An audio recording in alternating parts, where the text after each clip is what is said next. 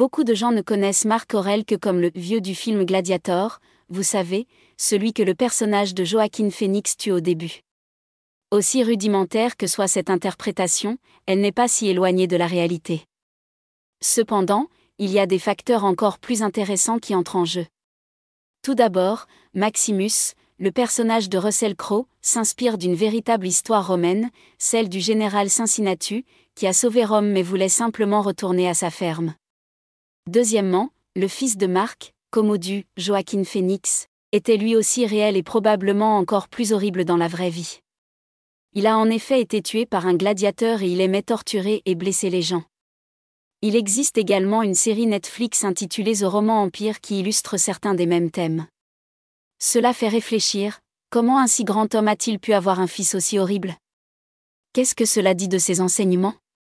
Pendant près de 100 ans, les empereurs romains n'ont pas eu de fils mâle, chaque empereur a choisi son successeur.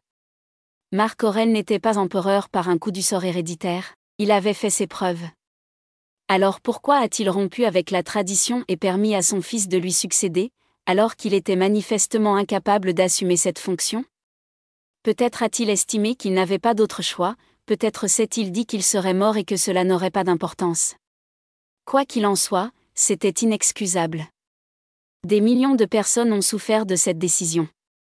Qui sait comment l'histoire aurait pu tourner si Marc avait pris une décision plus courageuse. Mais il ne sert à rien de le dénigrer pour cela. Il vaut mieux s'en servir comme d'un rappel, même les personnes les plus sages commettent des erreurs. Nous commettons tous des erreurs, surtout à la maison. Nous luttons tous pour être à la hauteur de la philosophie que nous avons choisie, parce que c'est vraiment très difficile.